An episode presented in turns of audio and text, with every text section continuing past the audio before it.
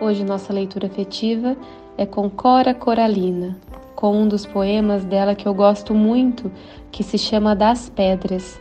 E o convite à reflexão é: assim como Cora retrata as pedras como a própria vida, hum, a própria verdade, é, o convite é que nós possamos refletir as nossas pedras, a nossa vida, como a nossa própria verdade, como a nossa história e o que podemos fazer a partir dela.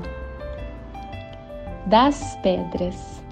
Ajuntei todas as pedras que vieram sobre mim. Levantei uma escada muito alta e no alto subi. Teci um tapete floreado e no sonho me perdi. Uma estrada, um leito, uma casa, um companheiro, tudo de pedra. Entre pedras cresceu a minha poesia, minha vida, quebrando pedras e plantando flores. Entre pedras que me esmagavam, levantei a pedra rude dos meus versos. Um abraço.